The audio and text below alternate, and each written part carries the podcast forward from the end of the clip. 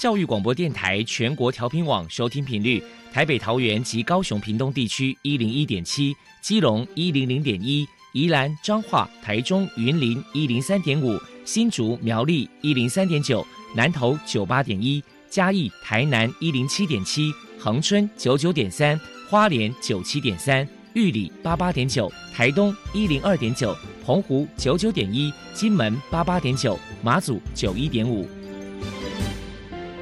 爱是包容，爱是牺牲，爱是分享，爱是服务。因为爱，特殊教育充满了无限的可能。用爱关怀身心障碍同学的未来，用心倾听资赋优异子女的心声。欢迎老师、家长、同学们，大家一起加入特别的爱这个大家庭。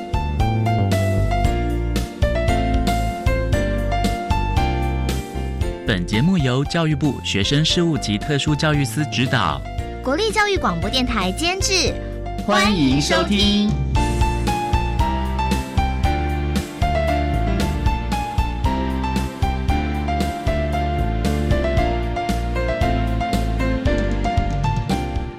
因为爱，我们在空中相会，欢迎您再度收听特别的爱，我是小莹。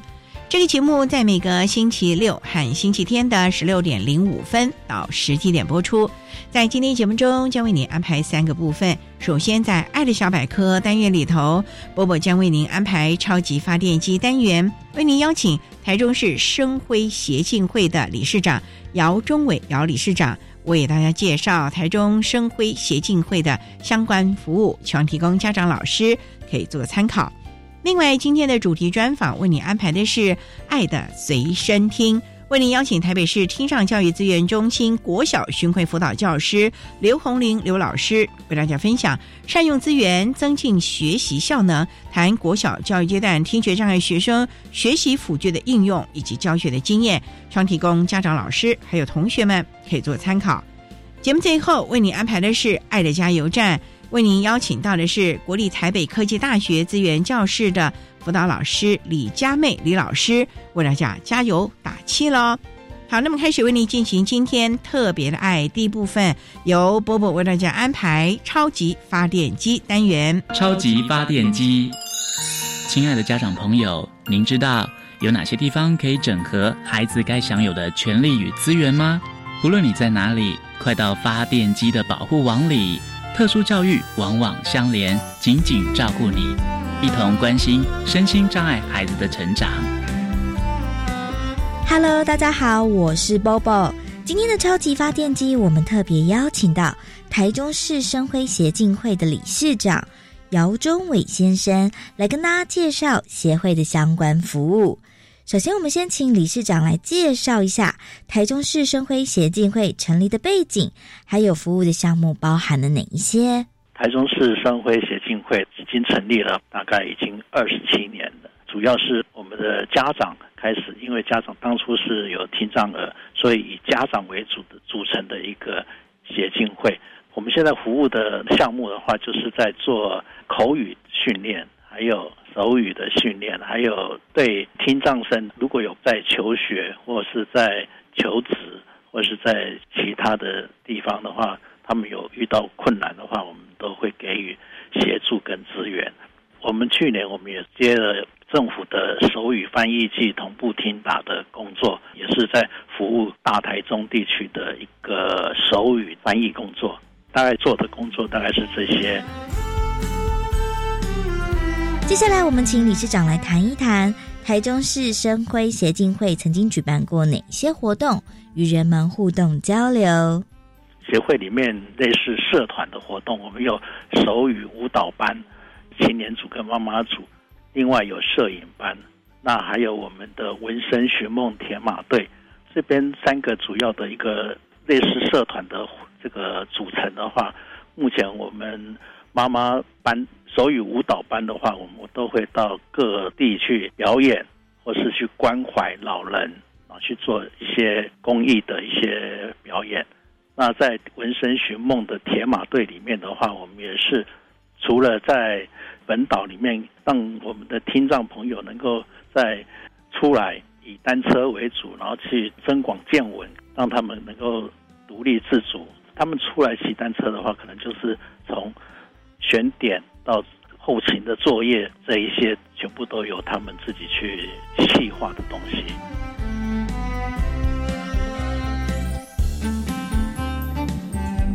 针对协进会在未来还有哪一些规划呢？我们请理事长来说明一下。未来希望我们在服务听障朋友的地方，除了手语翻译的服务跟同步听塔的服务，在其他的我们可能会更细心的去做一些服务听障的朋友，让他们有更大的资源，让他们能更加的独立自主。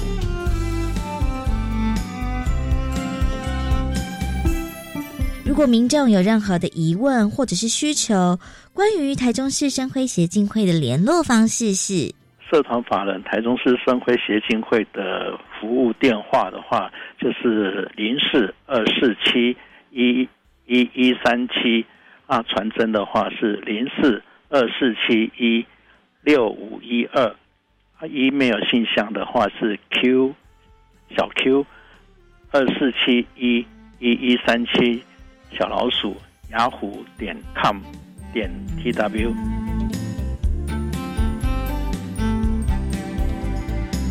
请教一下理事长，如果说家里面有听障儿，身为家长在教养上或者是亲师沟通上，该注意哪些事情呢？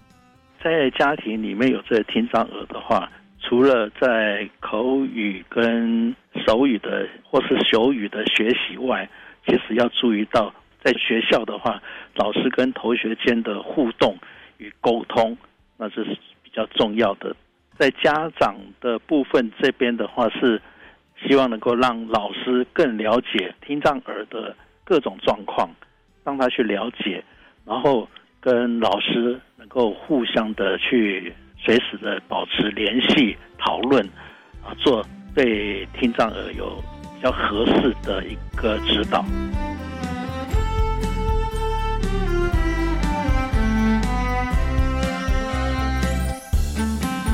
再来，我们就请理事长来破除一下一般大众对于听障人士有哪一些错误迷思。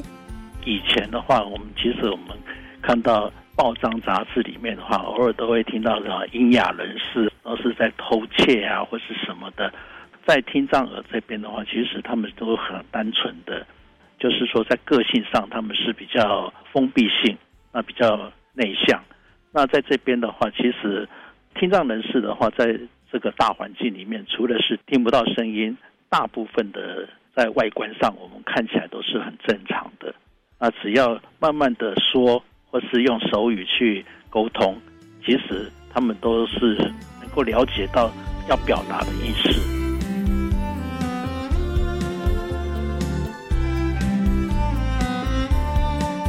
最后，您还有什么样的想法想要传达的呢？听障朋友的话，不管在职场上或者在学校里面的话，其实他们都是很稳定性的。比方说，在职场上，他们是很认真的去做的。他们的缺点的话，可能就是跟人与人之间的相处互动，还有可能因为听不见，所以他们可能会有一些的猜忌的一些状况出现。那其实我们只要用正常的心态面对面，跟他沟通的话，在这边的话，其实让他们能够很正面的方式去沟通，那他们可能就是会接触的很融洽的。在这边的话，我们是希望能够让他就是更加的独立自主，跟用健康的态度去面对社会，这是我们目前最重要的课题。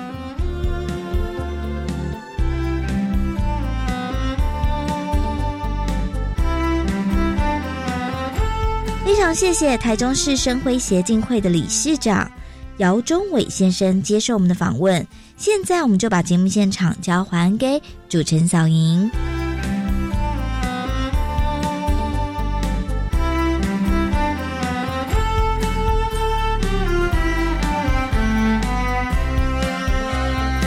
谢谢台中市生辉协进会的姚忠伟理事长以及波波为大家介绍了台中市生辉协会的相关资讯，希望提供家长老师可以做参考了。您现在所收听的节目是国立教育广播电台特别的爱。这个节目在每个星期六和星期天的十六点零五分到十七点播出。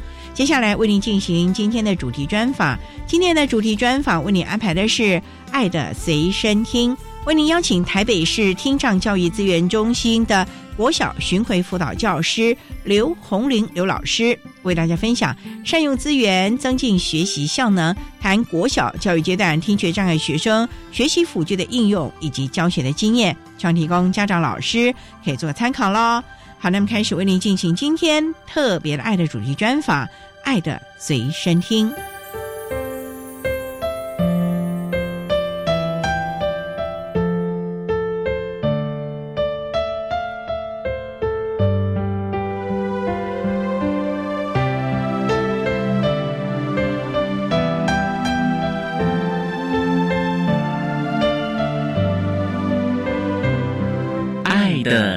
身听。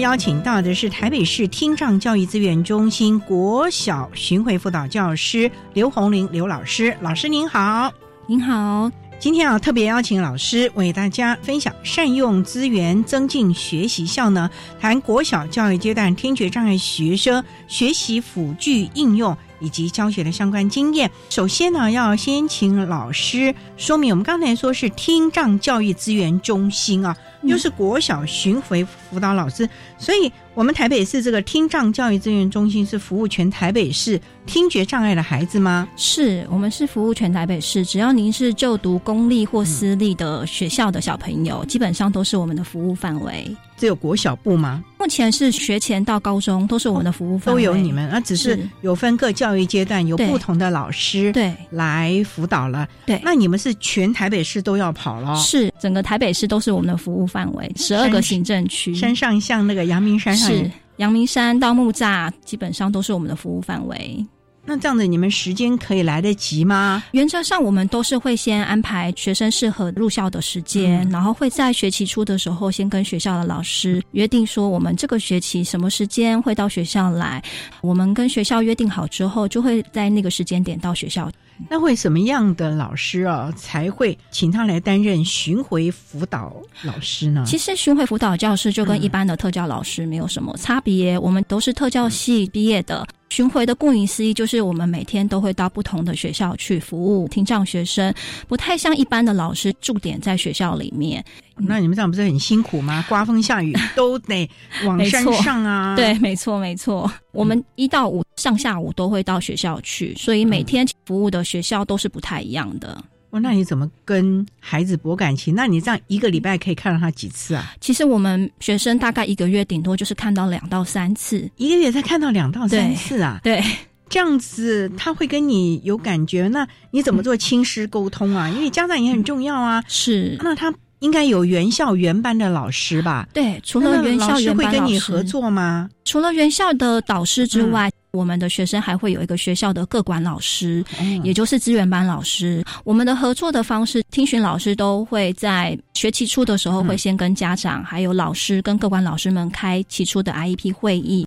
在那个会议当中，我们就会先说明这个学期巡回的模式，比方说一个学期我们大概会来几次，然后针对这个小朋友，我们会给予什么样的服务。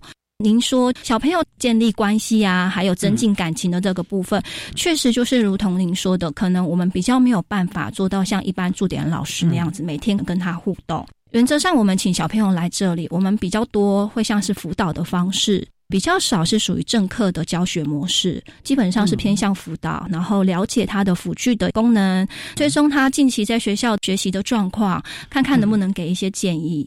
那这样不是对他原班的？导师或者是他的各管的特教老师，会不会就有压力嘞？你这样有点像是来 像督导，对呀。其实说督导，我觉得还比较像是合作。比方说，我们到学校服务的时候，会问老师最近孩子们在班上学习的状况，还有没有辅具有一些问题，需要我们一些提供一些协助或是资源服务的部分。对，所以其实到学校去，对于老师们来说比较不会有压力，因为他可能会寻求协助，然后看我们这边能不能提供相关的一些服务啊，或者是资源的部分。哦，那如果有什么突发状况，你们会临时跑去吗？通常听障生比较会遇到的突发状况，不外乎助听器没电了，或者是调频辅具有一些问题，通常。老师们的做法都会先打电话询问我们如何先排除一些相关的问题。假设说我们觉得没有办法当下解决这个问题的话，我们也会请学生回家，请家长带他去，比如说助听器公司或者是耳鼻喉科检查。总之还是有一些应应的措施了。是我们稍待再请台北市听障教育资源中心。国小巡回辅导教师刘红玲刘老师再为大家分享善用资源增进学习效能，谈国小教育阶段听觉障碍学生学习辅具应用以及教学的相关经验。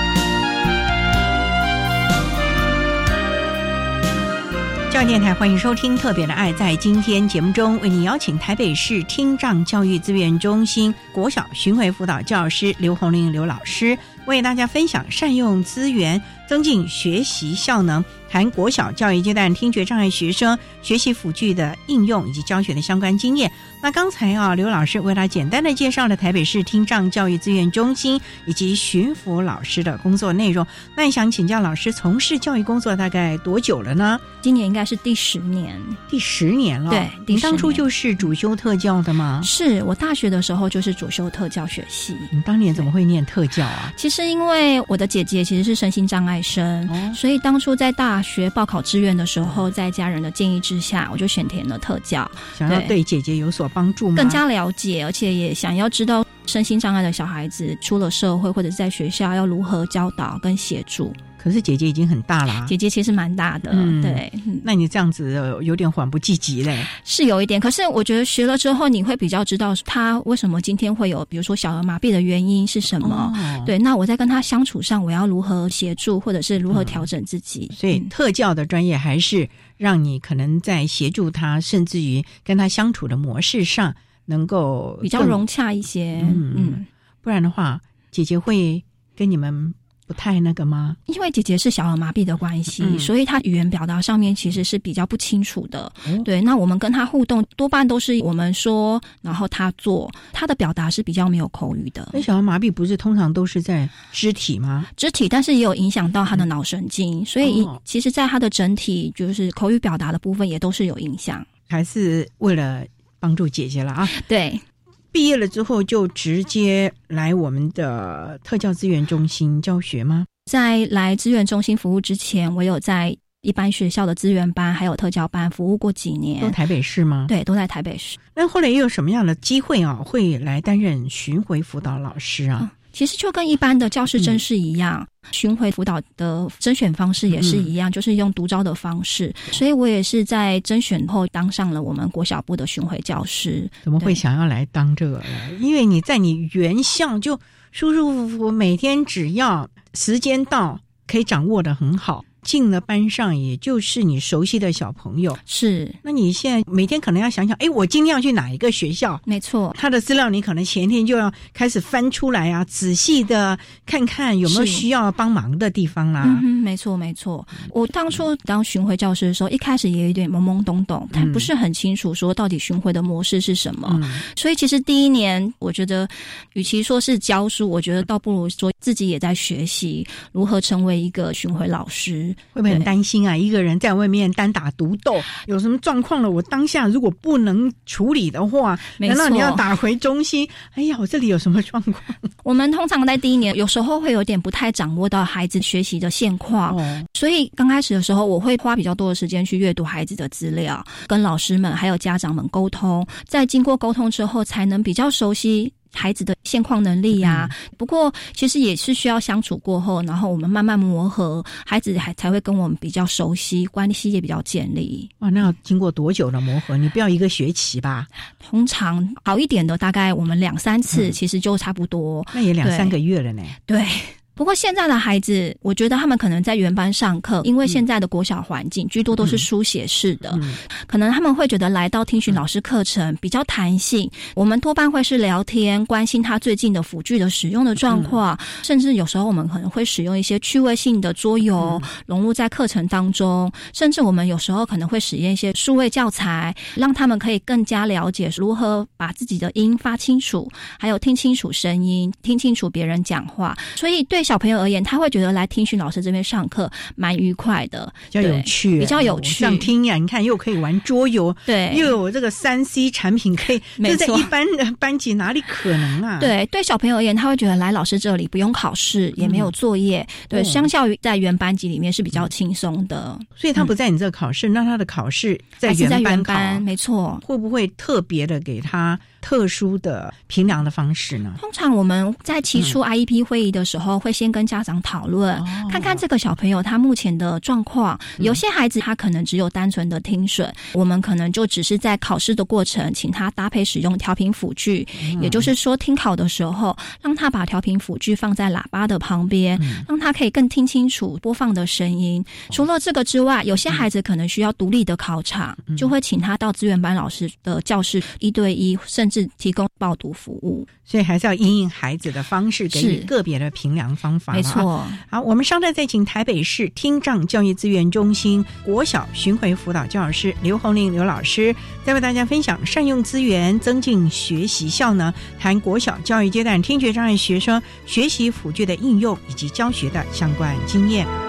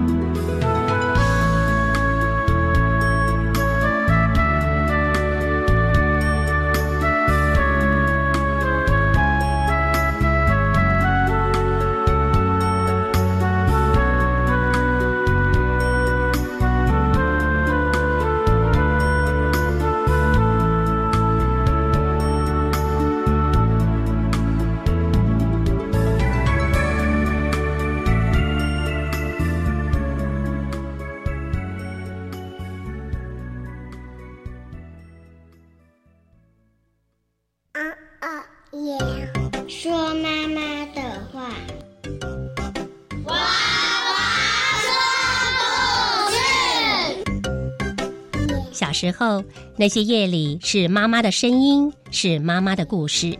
孩子长大了，妈妈的故事让他们说给你听。说妈妈的话，娃娃说故事，就在教育电台 Channel Plus。各位朋友，大家好，我是财政咨询中心主任陈千喜。为鼓励大家使用载借索取运动发票，我们从今年九月起，运动发票的专属奖项增加了四十万组的五百元奖。十一月兑奖的时候，假设你使用的是云端发票，你就可以立即体会到每一期两亿四千五百万的专属奖项的双重中奖机会。发票存载具，大家一起来！以上广告由财政部财政资讯中心提供。你知道两岁的小朋友就读幼儿园有优惠或补助吗？嗯，符合资格者就读公共化幼儿园，每月缴两千五百元；非营利幼儿园每月缴约三千五百元；准公共幼儿园每月缴约四千五百元哦。那念私立幼儿园呢？符合资格者每月可领育儿津贴两千五百元呢。满两岁的小朋友如果要念幼儿园，将会有更多机会。未来会增设两岁专班，到一百一十三年预计增加八百班，提供一万两千个名额。以上广告由教育部提供。管那么的水，落嘎西木啊！大家好，我们是欧开合唱团。您现在收听的是教育电台。教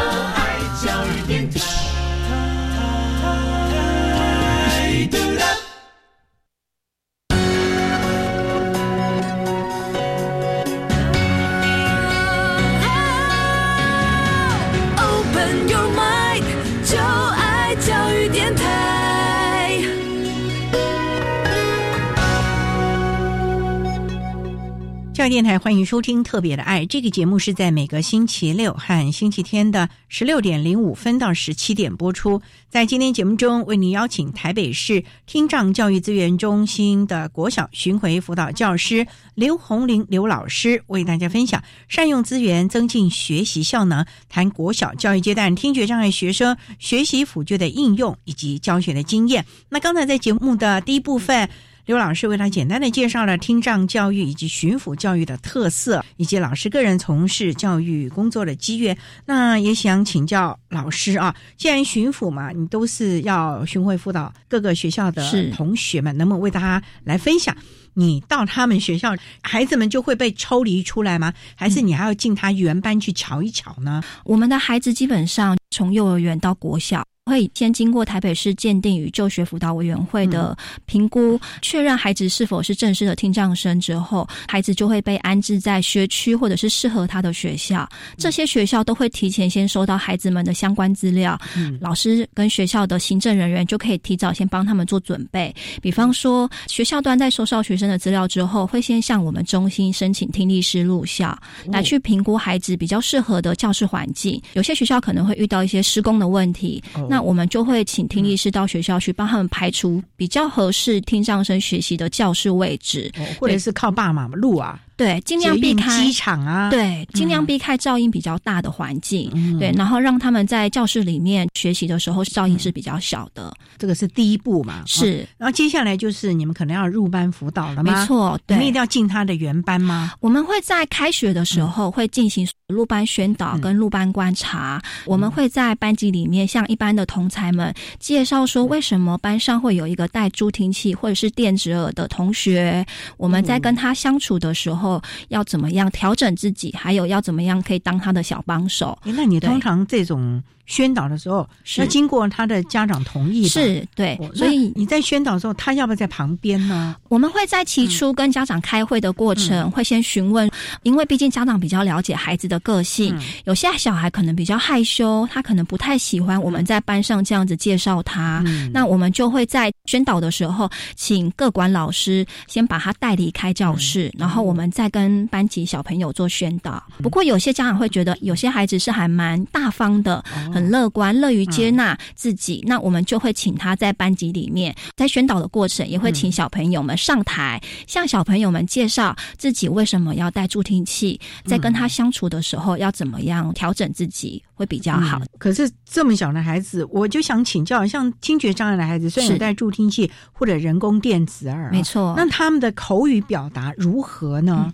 我觉得现在基本上早期疗愈发展的很好，很多听障的孩子在新生儿听筛的时候被筛出来，可能有一些听需求，那他们可能就会在六个月甚至一岁的时候就开始戴助听器，甚至到相关的早疗单位去进行早疗教育。所以，一般的孩子在早期疗愈的时候，其实口语的发展。跟一般学童没有什么太大的差别，顶多他们可能会有一些构音的问题，这些构音问题我们就会在入校辅导的时候协助他纠正自己的一些发音，基本上在沟通上面不会有太大的状况。不过孩子啊，有时候就怕同才笑话他，没错。或者你看戴个助听器，电子耳还好一点，助听器通常都会让别人看到，而且他每一堂课他。得把调频接收器啊给老师啊。是国小虽然都是包班制，可是到了高年级还会有一些科任老师啊。没错，那怎么去跟老师沟通啊？在起初会议的时候，我们会先跟各管老师还有导师们说明调频辅具使用的方式。那因为低年级大部分的课程都是由原班老师进行，对，所以原班老师在执行上面比较不会有太大的问题。孩子在中年级之后开始慢慢的科任课也变多了，相较于低年级，他可能开始会有比较多的时间需要去跑班到科任教室去上课。我们比较常会出现的状况就是孩子可能忘了把他的调频辅具带到科任教室。去，所以在这个部分，我们除了起初会议请导师或者是各管老师帮我们多多向科任老师宣导调频辅具对孩子的帮助以及重要性之外，我们也会在课程当中跟孩子们说明，以及跟他约定，你要记得把你的调频辅具带到科任教室。但是他万一忘记开他自己的助听器，有很多孩子就故意不开，甚至于没电了，他也忘了换电池。哎，对，这怎么办呢？每天我们的导师是不是来来来，先看看你有没有开呀？我们都会跟他说，你要放备用电池在你的书包里面，或者是他会随身携带一个小盒子，这个盒子里面可能会有他的调频辅具，以及一些备用电池，甚至一些相关的听能辅具都会在这个收纳。合理，那我们都会请他带着这个盒子跟他一起去上课。万一课堂中遇到助听器没电，他就可以随时的更换。所以让孩子开始要对自己的状况有所了解，自己要负责任，不能都靠别人提醒啊。是，他要慢慢的来做这件事情啊。没错。那需不需要找一些适合他们的教室的？座位呢？在座位安排的部分，我们也会在起初会议的时候跟导师们说明。比方说，我们通常会以优耳来去做安排。有些听损的孩子，他可能双耳的听损程度是相当的。最佳的安排座位以三十个人为例，比较合适的位置会是在靠近教室中间的前面，对，也就是第二排或是第二排到第四排的第二或第三个位置。这个位置是比较好，也协助他在听的方面，在聆听上面是比较清楚。有些家长可能会疑惑说，为什么不要坐在第一排？不坐在第一排的原因，是因为孩子们现在上课是属于互动式的上课过程，老师可能会在课堂当中会去随机的提问教学，跟孩子们互动。我们的听障孩子，他如果在课堂中听不清楚的时候，他是可以看第一排的孩子回答的状况来去做。示范这个部分的话，除了听觉之外，它还有视觉的一些引导啊，对对，对他来说会比较好。应该要大家来一起协调合作啊。是，可是助听器我们知道它是放大了周遭的声音啊，听久了会很疲惫，是不是也要提醒班上同学尽量噪音少发出了呢？对听障生而言，我们很多孩子到下午的时候，你会觉得他特别的疲累，就像您说的，他们会有。听觉疲劳，因为他必须很高专注的去聆听老师的声音，也至于到下午的时候，他们会觉得精神上面会比较没有办法集中。可是你也很难去跟孩子们讲说，下课的时候不可以太大声，因为毕竟孩子们下课的时间是他们自由的时间。我们顶多会跟孩子说，在跟他互动的过程，你不需要刻意的太大声，你只要正常的音量就好。假设你觉得在跟他讲话的过程，他不是很清楚你在说什么，你可以跟他去。确认你有听到我在讲什么吗？甚至我们也会跟我们的听障孩子说，如果你在聆听的过程，你不是很明白对方在讲什么，你也可以请他再说一次。嗯，对我觉得这是比较合适的一些互动方式。必须要教导孩子从小就知道要怎么来寻求主动的支持服务了。好，我们稍待再请台北市听障教育资源中心的国小巡回辅导教师刘红玲刘老师，在为大家分享善用资源增进学习效能，谈国小教育阶段听觉障碍学生学习的辅具应用以及教学的相关经验。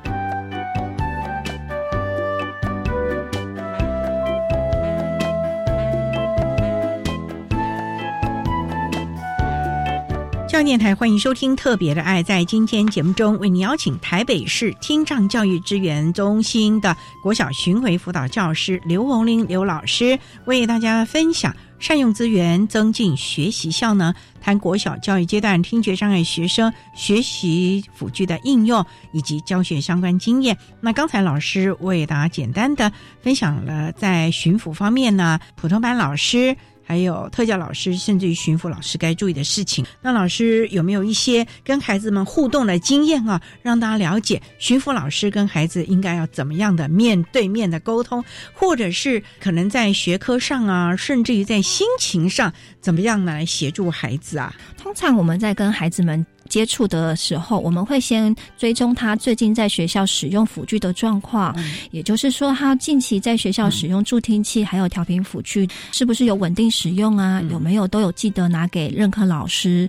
那他的助听器的部分，我们也会去追踪他有没有固定去保养。或者是管理自己的助听器，比方说低年级的孩子，我都会在课堂中，我会问他说：“你有没有记得洗你的助听器的耳膜？”甚至会请他把耳膜拿下来，让我们检查看看耳膜上面是不是有粘连一些耳垢。有些孩子他会跟我们分享近期在家里清洗的一些状况，比方说他可能会跟我讲说：“老师，我怎么洗都洗不干净，就是我怎么戴，它上面都还是会有耳屎，那我该怎么办？”甚至他可能耳膜上面是黄黄的，我们就会跟孩子讲说。如果你遇到这样的状况，你可能需要调整。比方说，你可能原本是用清水洗，那你现在可能需要再用清洁剂，让上面的耳膜、耳垢比较好清洗下去。是油脂类的吗？对，有些孩子的耳垢它可能是属于比较偏油性的。那这类型的小孩，他们的耳膜就比较容易粘黏，甚至变黄，甚至味道变重。孩子有时候会忘记清洗自己的助听器，毕竟是小孩子，对他们而言，你要他去管理自己的辅具，其实是有一点困难。尤其现在的孩子下课之后都还要去安静班。回到家可能都很晚了，那你又要要他每天都要去检查自己的辅具是不是都是 OK 的，比如说要充发射器，然后要帮自己的助听器去做清洗，对他们而言其实会有一点困难。低年级的孩子，有时候我会跟他说：“没关系，你尽量做就好。如果可以的话，我希望你至少一个礼拜要维持两到三次清洗你的助听器。甚至我们会跟他解释为什么我们要他清洗的原因。有些孩子不是很明白，他们会觉得老师们要求我就去做，我就会用举例的方式跟他说：就像你每天都要洗澡，如果你不洗澡，你可能就会臭臭的。助听器也是需要帮他去做清洗，类似这样子的道理。”那跟孩子互动还有一些什么要注意的事情呢？除了辅具的确认之外，每个学生会有所谓的学习的目标。嗯，比方以低年级的孩子来说，一上的孩子我们会去追踪他的注音符号跟随的状况。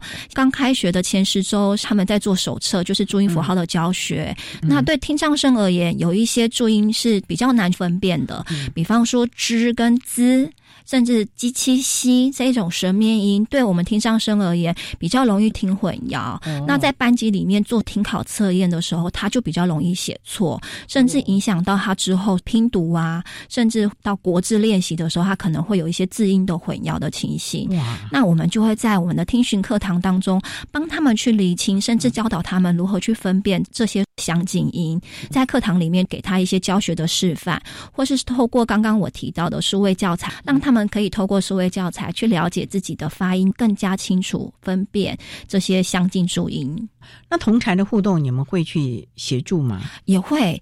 听唱声比较会遇到的一些同才问题，大概就是他可能会。对自己比较没有自信心，甚至会出现像刚刚您提到的，他可能越高年级他就不想要带他的助听器，因为中高年级的孩子开始会去在意自己的外貌，他可能会觉得带助听器。同学们可能会取笑他，甚至他可能会认为自己跟一般的同才不一样，不一样，他就会开始出现不配合、不带助听器来学校，甚至不想要在课堂当中使用他的调频辅具。这个部分我们会先跟孩子们辅导。其实越高年级的孩子，他开始慢慢的有自己的想法，我们也会去尊重他，甚至在课堂中跟他讨论：你觉得调频辅具对你的帮助在哪里？哪一些课程你自己觉得是不想要使用的？原因是什么？因为我觉得高年级的孩子，我们也需要去尊重他的自己的想法。当我们了解之后，我们也比较好帮他说服爸爸妈妈，甚至他的导师。我们可以跟他取得一个协调，就是好，我们可能只有国音数的课程使用调频辅具，其他科任课不使用。讲好之后，我们就要达成协议，请孩子们要遵守，在课堂当中就是要在我们的约定去使用他的调频辅具。这样，其他课都不学啦。他的其他课就会变成他只有用他的助听器跟电折。有时候我们会在课堂当中跟孩子们询问：你最近在跟同才互动有没有遇到什么问题？想要跟听询老师聊一。医疗有些孩子他可能会跟我们分享他最近跟同才互动的状况，甚至有时候我们会邀请他的班级同才来我们的课堂中做一些团体式的课程，在课堂当中教导我们的听障生还有同才。如何相互互动的，这是很大的学问了啊！好，我们稍待再请台北市听障教育资源中心的国小巡回辅导教师刘红玲刘老师，再为大家分享善用资源增进学习效能，谈国小教育阶段听觉障碍学生学习辅具的应用以及教学的相关经验。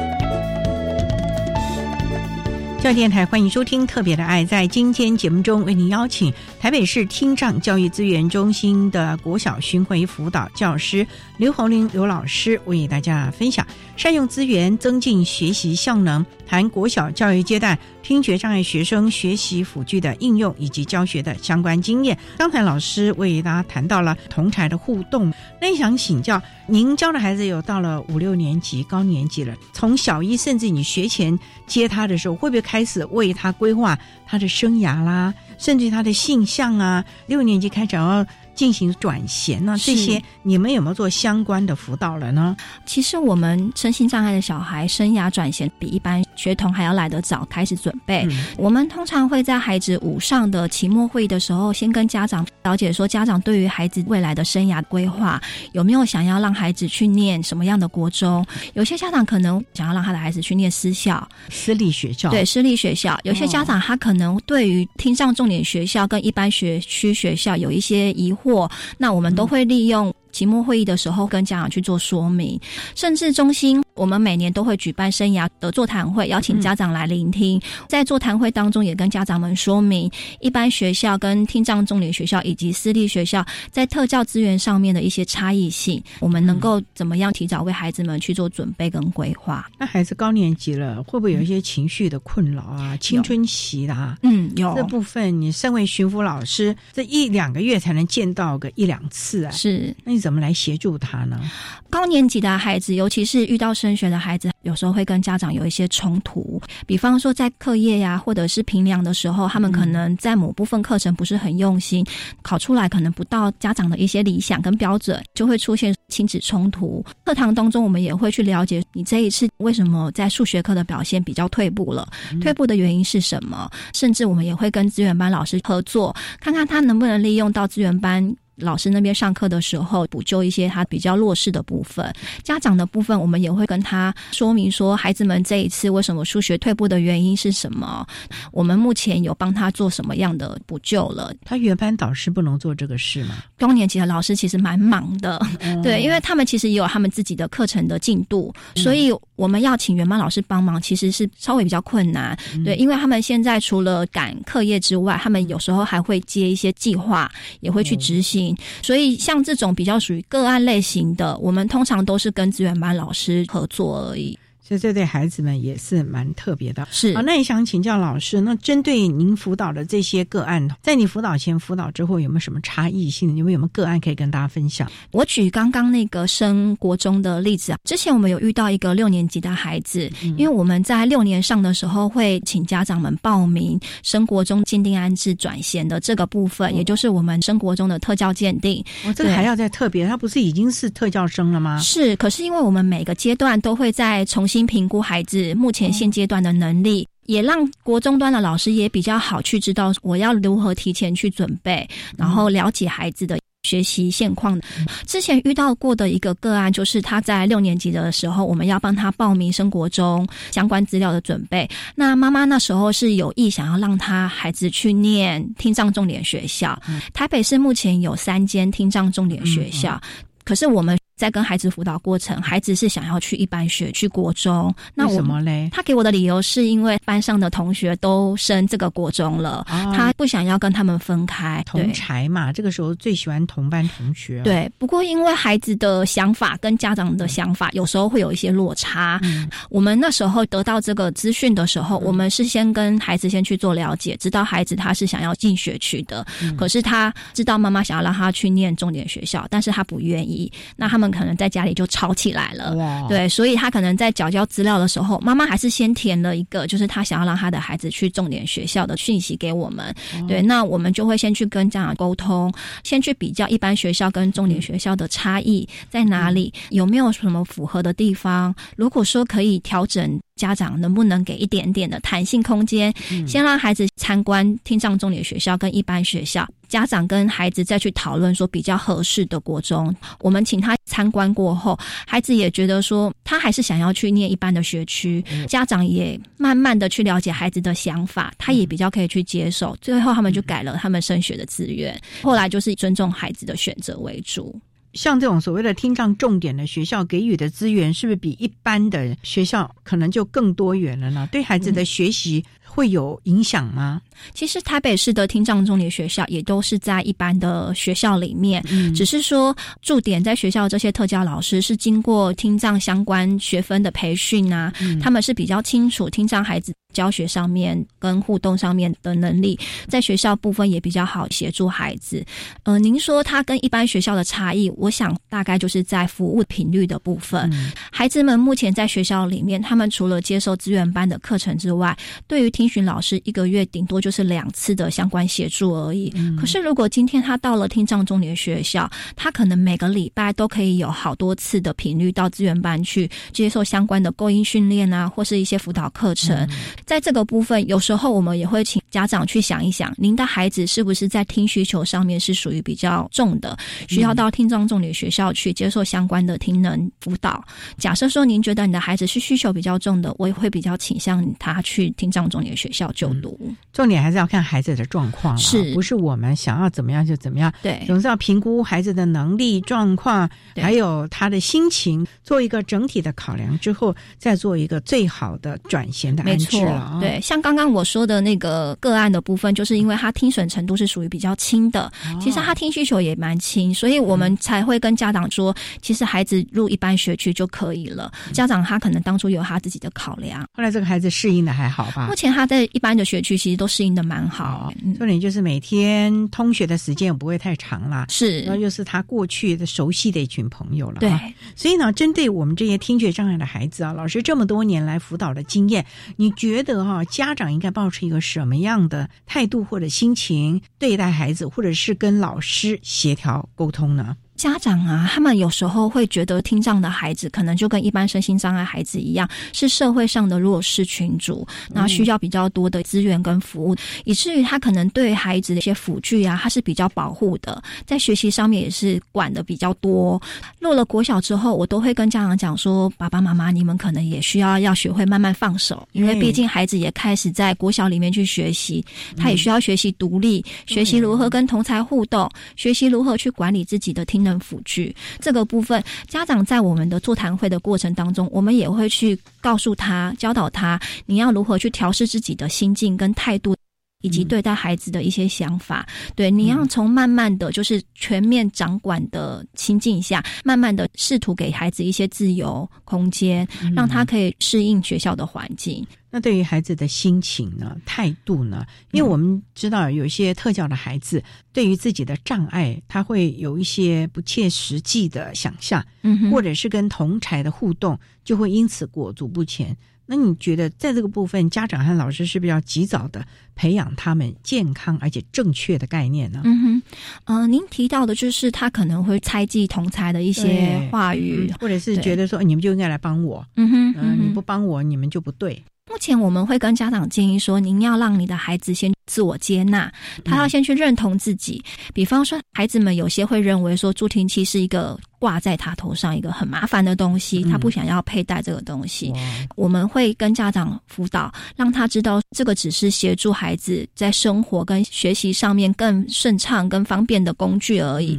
就好像我们戴眼镜，孩子们会觉得戴眼镜不会有太大的差异，是因为戴眼镜的人很多。可是带助听器的人很少，以至于他就可能会比较心态：为什么班上都只有我一个人带助听器？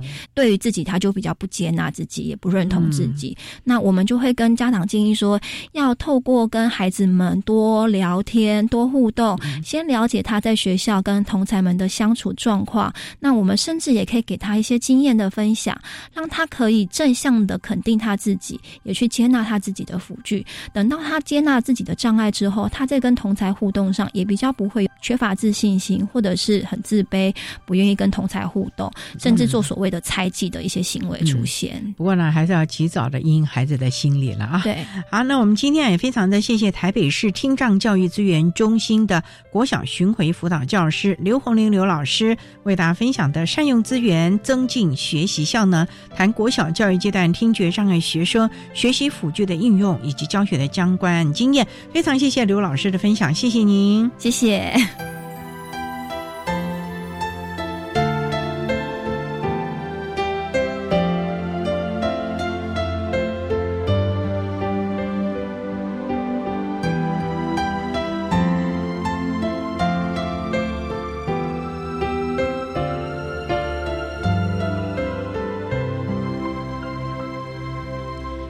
台北市听障教育资源中心国小巡回辅导教师刘红玲老师为大家分享了国小教育阶段听障学生学习的辅具，还有教学的经验，创提供家长老师可以做个参考了。您现在所收听的节目是国立教育广播电台特别的爱节目，最后为您安排的是爱的加油站，为您邀请国立台北科技大学资源教室的辅导老师李佳妹李老师为大家加油打气喽。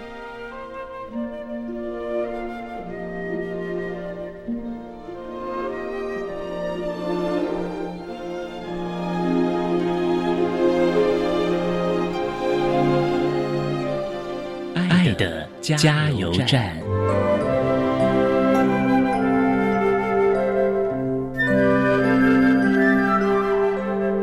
各位听众，大家好，我是国立台北科技大学资源教室的辅导人员李佳妹老师。针对高等教育阶段听觉障碍学生学习及辅导支持服务，我有几点想跟大家分享。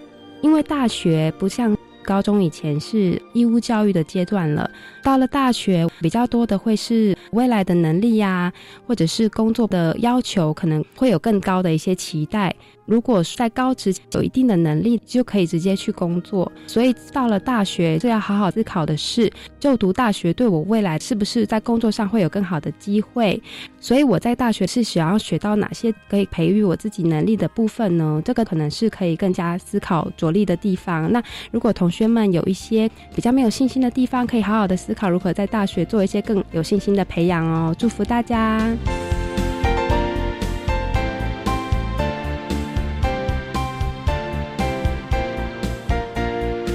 今天节目就为您进行到这了，感谢你的收听。在明天节目中，为您邀请国立台北科技大学资源教室的辅导老师李佳妹李老师，为大家分享发展其他优势能力，谈高等教育阶段听觉障碍学生学习及辅导支持服务的经验，常提供家长、老师、同学们可以做参考喽。